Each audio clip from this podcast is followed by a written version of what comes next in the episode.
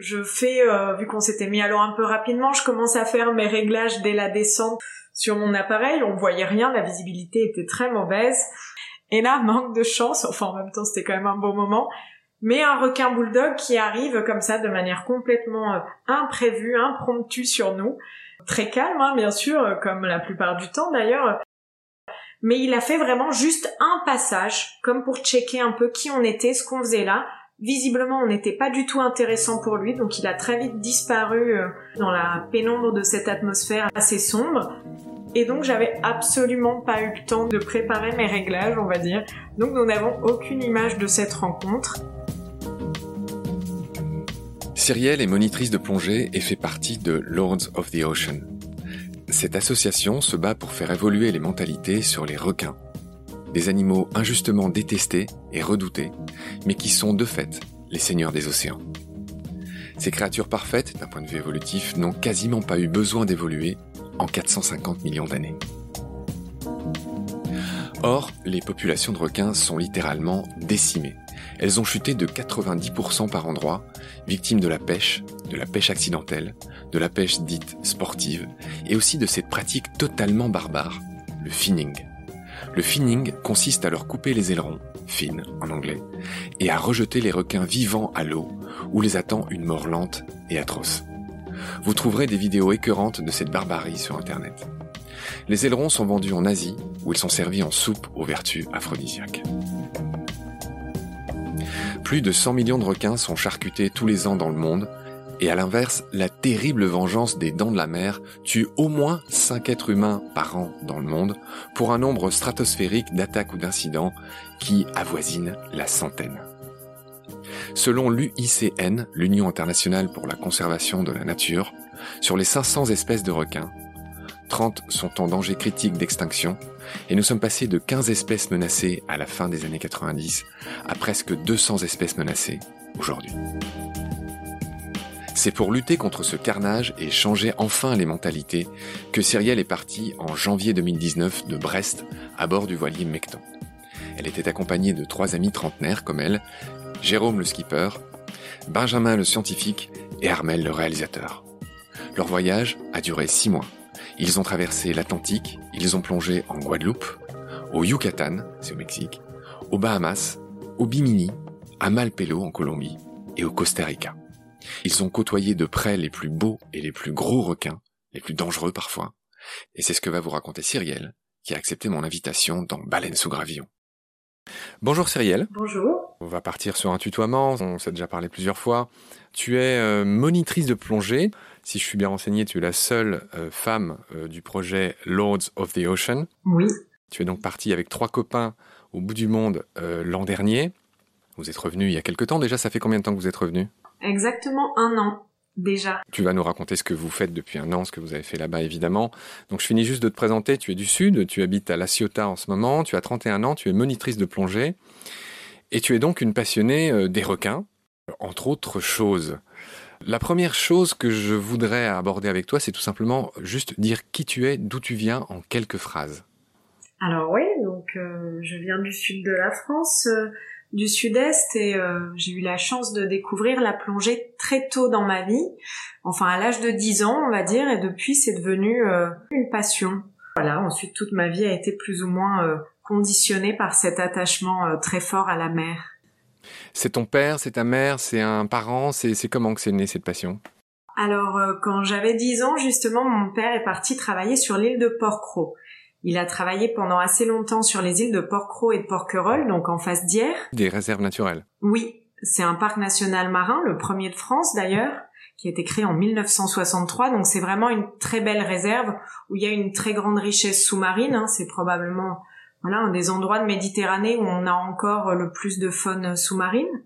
Donc c'était vraiment un super terrain de jeu euh, étant enfant, évidemment. Tu nageais avec les mérous, avec les murènes peut-être? Ouais, ouais, bien sûr. Euh, déjà, il y avait ça. En effet, quand j'étais sur cette île, j'y passais donc mes vacances et euh, étant donné que Porquerolles est une toute petite île, tous les jours, j'avais la liberté de pouvoir euh, courir à la plage et passer ma journée avec mon masque et mon tuba à observer les poissons.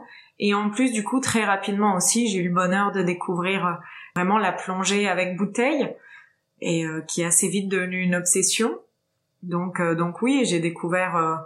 Il y avait des barracudas aussi qui commençaient à arriver en Méditerranée à l'époque. C'est vrai qu'il y en avait moins avant, mais là on commençait à en observer. Il y a énormément de mérous autour de Port-Cros. Et puis euh, oui, euh, murènes, toutes les espèces de girelles, euh, toutes les castagnoles et leurs bébés qui me fascinaient petites et toutes ces choses-là. On t'écouterait pendant des heures raconter ton enfance, hein, c'est quasiment du Kessel, mais on est quand même pris par le temps.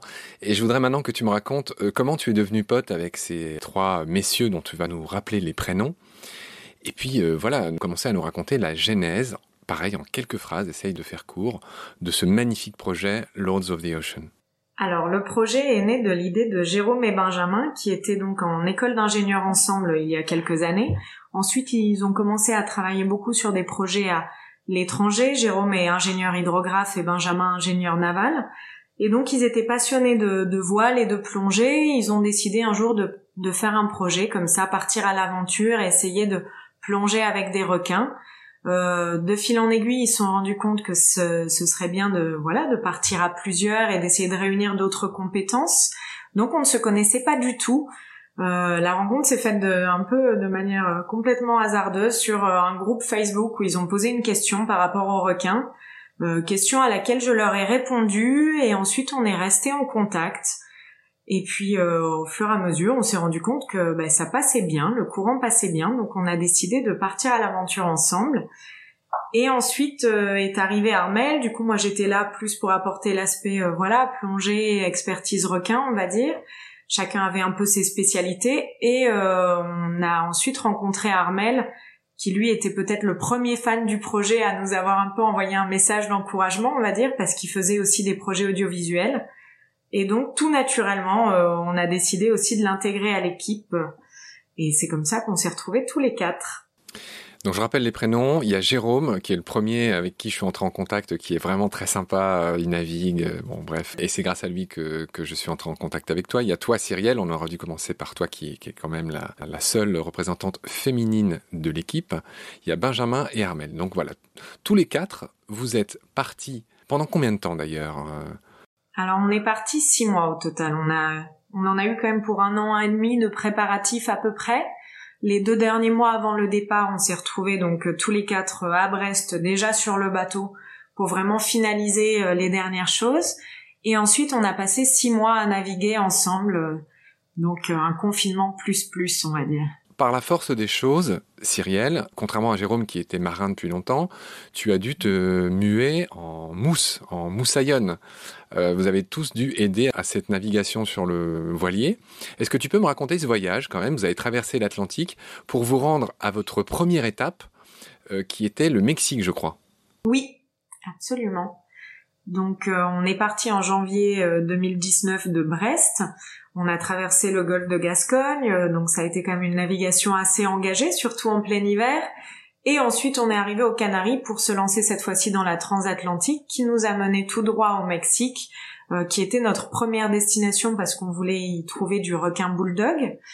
Euh, donc on a fait une pause là-bas où on s'est formé vraiment à l'apnée. Excuse-moi de t'interrompre. Euh, alors je suis moi-même navigateur, donc j'adore la voile. Je voudrais quand même deux phrases de plus sur la traversée de l'Atlantique. Combien de temps est la durée? La transatlantique a duré une vingtaine de jours. Crois 19 exactement. D'accord. Est-ce qu'il y a eu des moments notoires? Est-ce que vous avez eu un peu de gros temps? Est-ce que vous avez vu des choses, des, des, des baleines, des dauphins, d'autres euh, animaux? Alors niveau navigation, honnêtement, ça a été euh, la, période la plus facile peut-être de toute l'aventure. Euh, on avait du vent arrière, voilà, qui nous portait, donc ça a été une navigation vraiment très très agréable. Par contre, on a eu la chance d'avoir quand même quelques journées de pétole, donc sans vent, où on a pu se mettre à l'eau et faire de l'apnée déjà au milieu de l'océan, ce qui était extraordinaire. Et surtout, une fois, on a eu la chance de pouvoir nager pendant quasiment une heure avec une vingtaine de dauphins. Euh, extrêmement joueur. Donc ouais, ça a été la grande rencontre, le grand moment de la transatlantique. On va en venir sur cette première étape de votre périple qui a duré donc six mois. Euh, je rappelle pour aller euh, nager avec les plus gros requins du monde, ceux qu'on considère les plus dangereux. Et le message, euh, c'est montrer qu'on peut nager avec ces requins qui sont magnifiques, qui sont pas dangereux. On en reparlera tout à l'heure. Et, et, voilà, donc c'est votre petit, enfin votre grosse contribution à cette cause-là, qui est aussi la mienne et que je fais par d'autres moyens. Alors, vous êtes arrivé au Mexique, et là-bas, si je suis bien renseigné, vous avez cherché ce qu'on appelle les boules, les bulldogs. Oui, Exactement. Alors on savait, euh, à vrai dire, c'était pas une grosse grosse recherche. On savait qu'à cette période de l'année, euh, il y a en effet des, des femelles requins bulldog qui se rapprochent des côtes. Et moi, j'y avais travaillé un certain temps, donc euh, donc on était plutôt voilà sûr de nous et de l'endroit. donc le seul problème, c'était la saison. On est arrivé un petit peu en fin de saison, donc il y en avait plus beaucoup, mais on a quand même eu la chance d'en voir, même si les conditions étaient pas faciles parce qu'on s'est retrouvé avec dans des jours de très fort courant avec euh, très très faible visibilité. Donc euh, oui, pour le coup, ça a été une vraie recherche.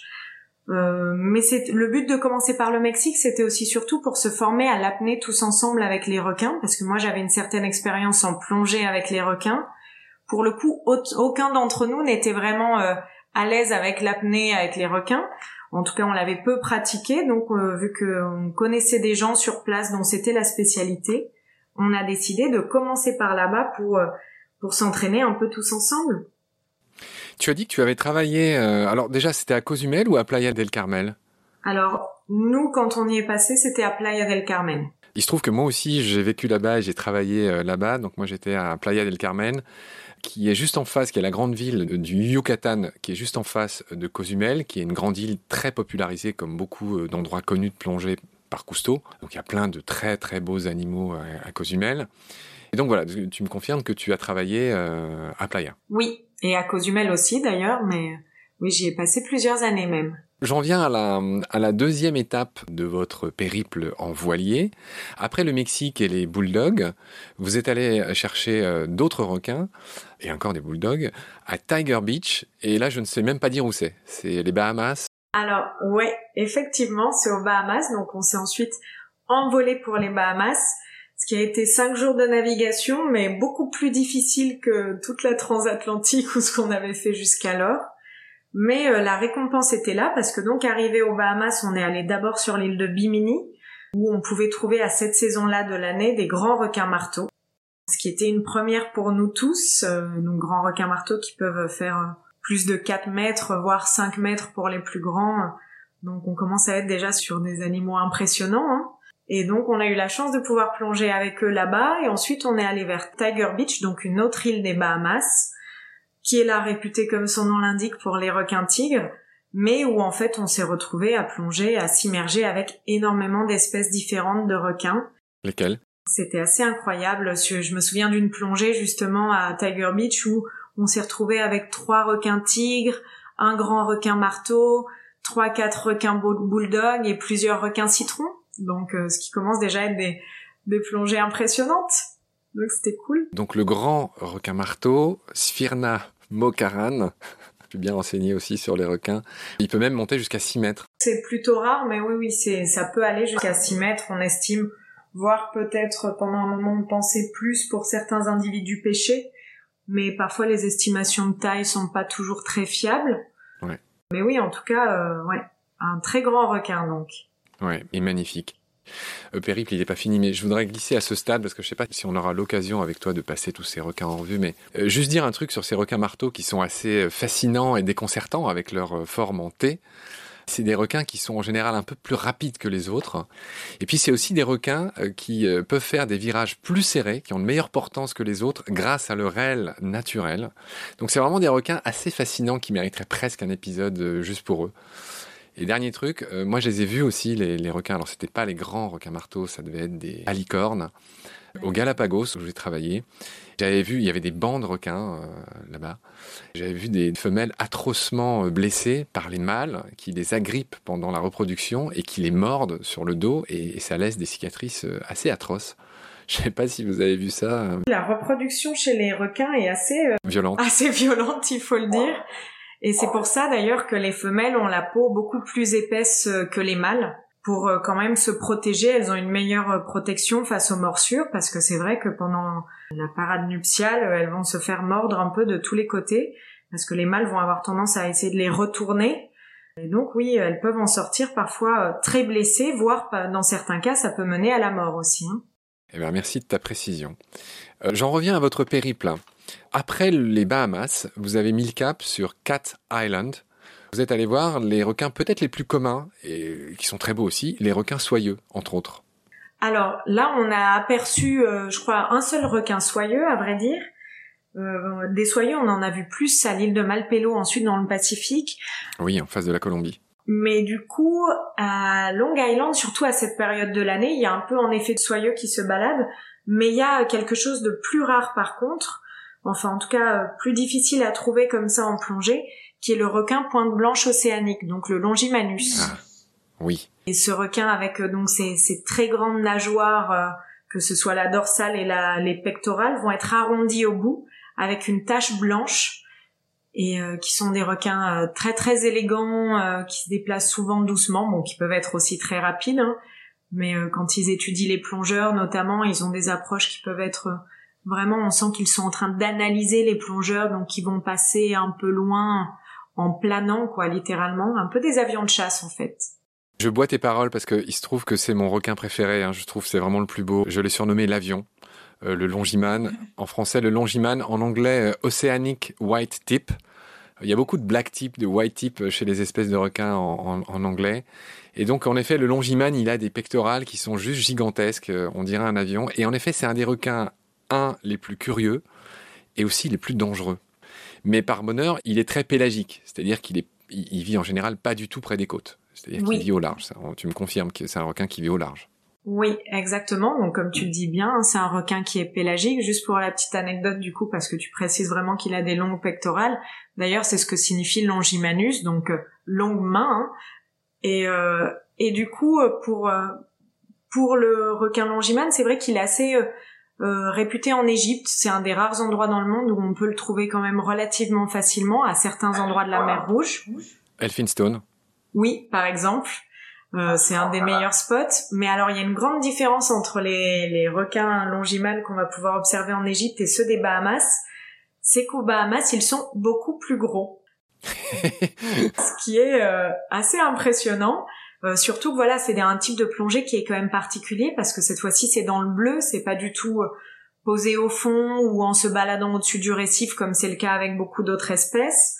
Euh, là, on est vraiment euh, dans le bleu profond et euh, sous le bateau. Du coup, nous on se mettait, on avait tiré une corde en dessous du bateau et donc on les attendait. En fait, on allait au large à un spot qu'on nous avait indiqué. Et dès qu'on apercevait un aileron à la surface, parce que c'est des requins qui aiment frôler la surface, c'est pour ça qu'on l'appelle d'ailleurs le requin du naufragé. C'est ce qui lui a donné sa très mauvaise réputation, parce qu'on sait qu'il peut vu que c'est un requin très opportuniste parce qu'il vit justement dans un environnement où il y a peu de proies, qui peut s'attaquer à des cadavres. Donc, euh, donc ça lui a donné un peu sa mauvaise réputation, on va dire. Et donc nous, dès qu'on voyait des ailerons à la surface, eh ben on se jetait à l'eau, euh, en essayant bien sûr de pas se jeter sur eux. Hein, c'est quand même pas l'idée. Et voilà. Et après, on attendait. Ils faisaient des tours autour de nous. Et alors, il faut savoir que la spécificité un peu des longimanes, c'est qu'ils sont extrêmement curieux. Donc, ils s'approchaient très très près. Ils ont vraiment aucun problème à venir au contact.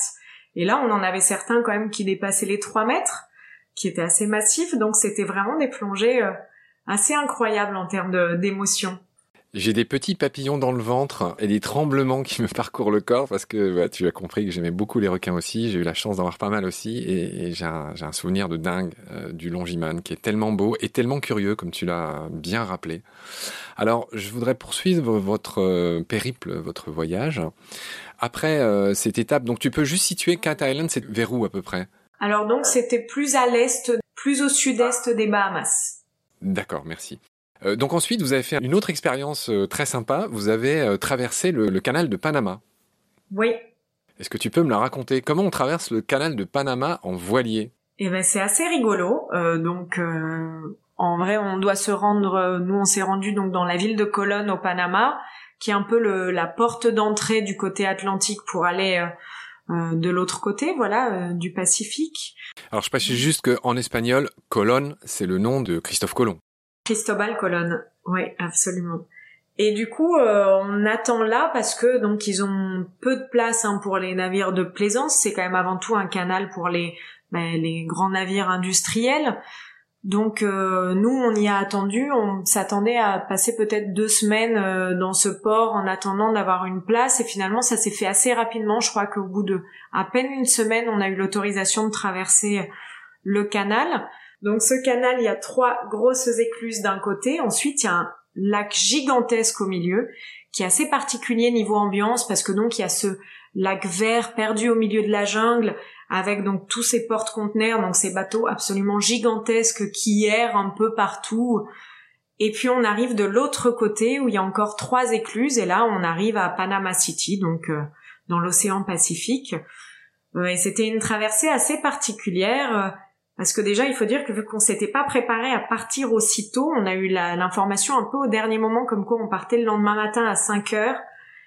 Et donc on avait un peu fait la fête le soir même. Donc le départ a été difficile. Et, euh, et ensuite, c'est particulier parce que quand même, on se retrouve dans cet endroit où, quand on est dans une écluse, il y a une très très forte puissance. Hein. Donc, il faut, euh, on lance des boots sur le côté, mais l'endroit est gigantesque. Ensuite, euh, on nous les relance, on doit amarrer, euh, serrer les amarres en permanence, vérifier tout ça, parce qu'il y a quand même un risque que l'eau nous propulse un petit peu sur les murs, ce qui arrive apparemment assez fréquemment. Donc euh, c'était quand même une aventure euh, voilà assez particulière. Euh, on a fait une partie du canal tout seul, enfin avec devant nous un, énorme bateau derrière nous aussi. Et puis la dernière partie, on était carrément amarré à un catamaran et un autre voilier. Donc on était à couple. Donc les manœuvres étaient assez délicates et voilà, c'était une, une, grosse expérience aussi. Très sympa. Et la traversée elle-même du canal dure combien de temps? Ça peut se faire en deux jours. Nous, on a fait la version express, donc on est parti à 5 heures du matin et on a dû arriver à 6 heures le soir. C'était à peu près 12 heures, je pense. D'accord. Ok. Donc ensuite, vous avez mis le cap sur une île très connue des plongeurs qui s'appelle Malpelo, qui est aussi une réserve euh, euh, naturelle. Alors, en fait, on a rencontré euh, quelqu'un d'assez exceptionnel, mais c'est une franco-colombienne ou belge-colombienne d'origine, je sais plus exactement. En tout cas, qui s'appelle Sandra Bessudo et qui est euh, la fondatrice de la fondation Malpelo, euh, fondation donc qui qui euh, se dédie à la protection de cette île qui est très au large des côtes colombiennes, qui est donc maintenant une réserve, un parc national, et qui est un endroit très stratégique parce que c'est un lieu de passage, de migration de requins. Donc il y a énormément d'espèces de requins qui soit vivent à Malpelo, soit la, plupart du temps ils passent à certaines périodes de l'année. Et donc euh, Sandra Bessudo, en effet, euh, a, été euh, ben, un peu la personne qui nous a ouvert les portes de l'accès à Malpelo parce que c'est tellement protégé qu'il n'est pas si évident que ça d'obtenir l'autorisation d'y aller. En fait, il est même interdit normalement d'y aller juste comme nous en, en touriste. Il y a un opérateur qui a le droit d'y emmener des gens et en plus, il est interdit d'avoir plus de deux bateaux sur l'île Or, euh, nous, on a eu une espèce de dérogation spéciale qui nous a permis d'assister à une mission scientifique orchestrée donc par euh, Sandra Bessudo, qui est aussi biologiste marine, spécialisée dans les requins et notamment les requins marteaux, à licorne, donc euh, les requins marteaux communs un petit peu. Et donc voilà, on a suivi pendant une semaine une expédition scientifique là-bas, et après d'autres petites missions aussi du côté pacifique de la Colombie, donc ça a été une expérience très forte aussi. Et je vois euh, sur votre site, euh, en préparant cette émission, j'ai vu que vous avez vu beaucoup d'espèces là-bas. Vous avez vu des requins soyeux, vous avez vu apparemment des requins baleines, si je dis pas de bêtises. Oui, c'est vrai que c'était vraiment riche. Enfin, chaque plongée était assez incroyable en termes de quantité déjà de poissons en tout genre qu'on allait voir, aussi de requins. Et donc, on a vu euh, du requin corail, euh, requin soyeux, donc on a vu quelques requins baleines, euh, du requin Galapagos, peut-être un peu plus que je vois malheureusement, mais donc il y avait de quoi faire quand même. Et en plus, c'était ça sur chaque plongée. C'est ça qui était assez exceptionnel. D'accord. Oui, oui, là je suis assez envieux. J'ai pas réussi à aller plonger à Malpelo pour la raison que tu as dite. Hein. C'est un endroit qui est très protégé et c'est très bien comme ça. Par contre, j'ai bossé au Galapagos et ça m'a fait sourire de voir que vous aviez vu aussi des requins des Galapagos là-bas. Ce qui m'étonne pas. Il y, a, une autre île où j'aurais aimé aller, c'est l'île Coco. Ouais, alors euh, qui est en fait un petit peu plus au nord. Donc en vrai, on a ce continuum un peu d'îles qui sont euh, donc les Galapagos au sud en face de l'équateur, Malpelo euh, en face de la Colombie et donc Coco au large du Costa Rica. Et donc c'est vrai que finalement on retrouve un petit peu les mêmes espèces dans ces îles et notamment il y a beaucoup d'études qui sont faites pour arriver à montrer que certains requins marteaux par exemple, mais ça vaut le coup, ça vaut aussi pour certains requins des Galapagos par exemple, eh ben migrerait et donc se déplacerait entre ces différentes îles, d'où l'importance d'arriver à créer un vrai corridor de protection entre ces îles, ce qui est assez difficile à mettre en place parce qu'elles appartiennent à différents pays. Mais il y a vraiment un gros effort qui est fait, notamment par la Fondation Malpelo, euh, pour euh, travailler dans ce sens-là. Très bien, Cyrielle. Euh, alors, je viens de finir la page 1 de mes 10 pages de questions. Mais je te rassure, on va, on va pas tout faire. Je vais faire un peu plus bref dans mes réponses, si tu veux. Alors, on va poursuivre euh, votre périple. Hein. il est toujours pas fini. Donc, après Malpelo, vous avez mis le cap, pareil, sur un autre endroit chéri euh, pour moi, qui est le Costa Rica, donc sur la côte pacifique du Costa Rica. Et là, vous êtes allé à nouveau chercher des bulldogs et les fameux black tip, les requins pointe noire. Je te laisse nous en parler. Alors oui, donc euh, le Costa Rica était, censé être juste une étape sur notre route après euh, jusqu'au Mexique. Euh, bon, finalement, ça s'est passé autrement. C'est là où on a d'ailleurs terminé l'aventure. Mais mais du coup, le Costa Rica, c'est vrai que ça a été assez impressionnant aussi comme comme étape justement pour sa jungle luxuriante aussi et tout l'aspect terrestre hein, qui est quand même très très beau au Costa Rica. Il y a beaucoup d'espèces en tout genre. Euh, mais pour l'aspect euh, sous-marin, on a eu un peu moins de chance. Il faut dire qu'on n'était pas là forcément à la bonne période. Donc c'était une période où il y avait très peu de visibilité. Quelle période? Euh, Alors on y était en juin-juillet. D'accord. Ouais. Et du coup, je pense que niveau visibilité, c'est pas la meilleure période. En tout cas pour nous, ça l'était pas. Et donc à la base, on avait peut-être le plan d'aller à Coco, mais bon, pareil, c'est des autorisations qui sont longues à obtenir, qui sont un peu compliquées. On avait déjà passé plusieurs mois à obtenir celle de Malpelo. Donc on s'est dit qu'au Costa Rica, on allait juste y aller un peu comme ça euh, au feeling. Euh, et on a décidé d'aller découvrir un peu au hasard. Et donc on s'est retrouvé dans des îles qui sont les îles Murcielago, que tu connais peut-être. Ça me dit quelque chose, je suis pas allé. Où on peut trouver apparemment du requin bulldog. Et alors là, c'était assez rigolo parce que ça a été. Il y a des moments comme ça. Hein. De toute manière, c'est aussi la beauté de la plongée, de la voile et tout ça. Ben, c'est qu'on est complètement dépendant des éléments et il faut l'accepter. Euh, et nous, au Costa Rica, ben, on s'en est assez bien rendu compte parce que du coup, on a voulu aller dans ces îles pour plonger et essayer de trouver du requin bulldog. Et en fait, euh, les conditions euh, étaient pas du tout bonnes parce qu'il y a le vent s'est levé alors qu'on faisait route vers ces îles. Quand on est arrivé là-bas, il commençait à y avoir des énormes rafales. Nous, on avait demandé quand même un permis pour pouvoir y accéder. On pensait y rester euh, trois, 4 quatre jours. Et en fait, arrivé là-bas, le vent n'arrêtait pas de forcir. On a commencé à se rendre compte qu'il nous serait impossible de mouiller pour la nuit là-bas, que c'était beaucoup trop risqué. Et, euh, et, donc, on a décidé quand même de tenter une plongée euh, avant que le, voilà, que les conditions empirent. Euh, donc un one shot on va dire. Donc euh, ça a été assez rapide. On s'est mis sur un spot où on avait vu qu'il pouvait euh, il y avoir du, du, requin bulldog. Donc les préparatifs ont été assez rapides parce qu'on voulait pas perdre de temps. Donc le, deux personnes restaient sur le bateau et un autre binôme se mettait à l'eau. Et donc moi je me mets à l'eau en tout premier avec Benjamin.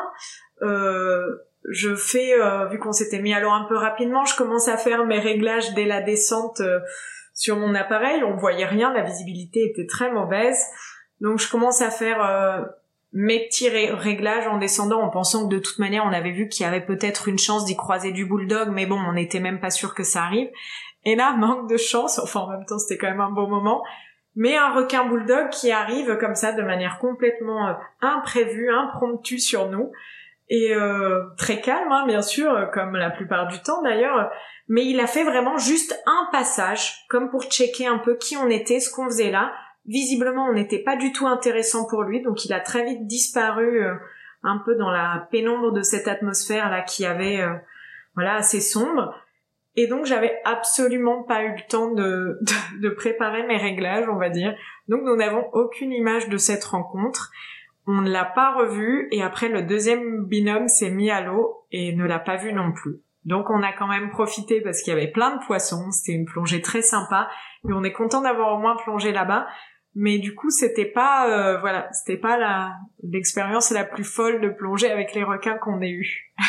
vous avez eu tellement de chance que voilà, vous avez dû il faut l'accepter de toute manière. Et puis ça déjà, on a eu la chance d'en apercevoir un, donc ça montre qu'il y en avait bien euh, à cet endroit-là. On a dû repartir parce que à peine sorti de l'eau, on a décidé de reprendre la route commençait à y avoir des rafales de vent à plus de 40 nœuds et euh, notre génois a craqué.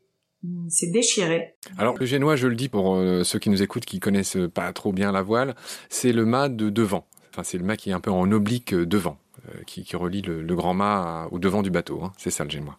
La voile, c'est la voile avant, quoi, hein, qui va en complément de la grand voile. Qui s'enroule. Que parfois on met seule, et là elle s'est déchirée. Voilà, on a décidé d'écourter notre séjour là-bas et donc on est retourné plus près des côtes. D'accord. D'accord.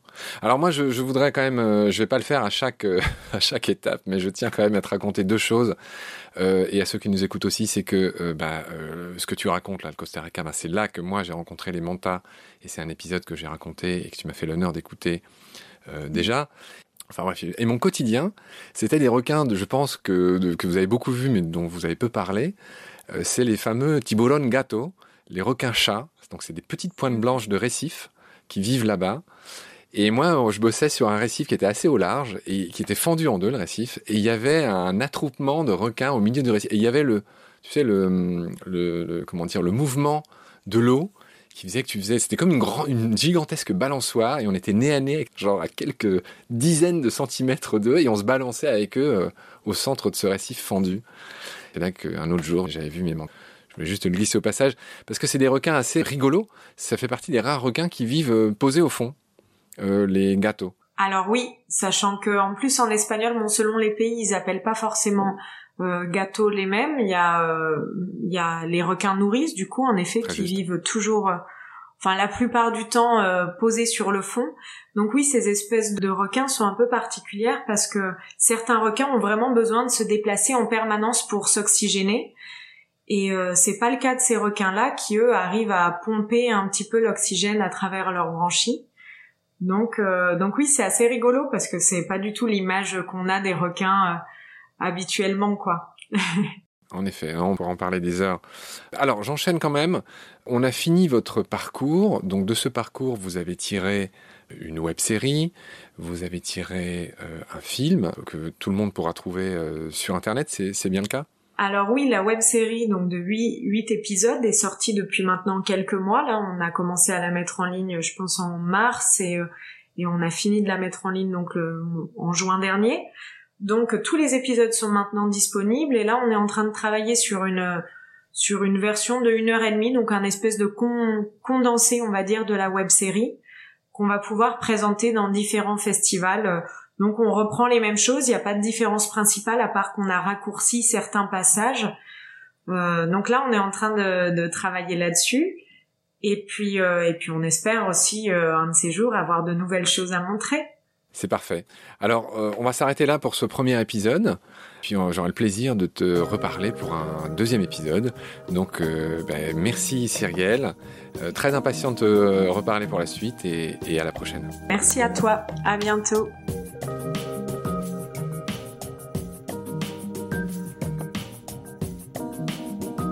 C'est la fin de cet épisode. Merci de l'avoir suivi. Rendez-vous tous les mercredis et les dimanches pour de nouvelles découvertes.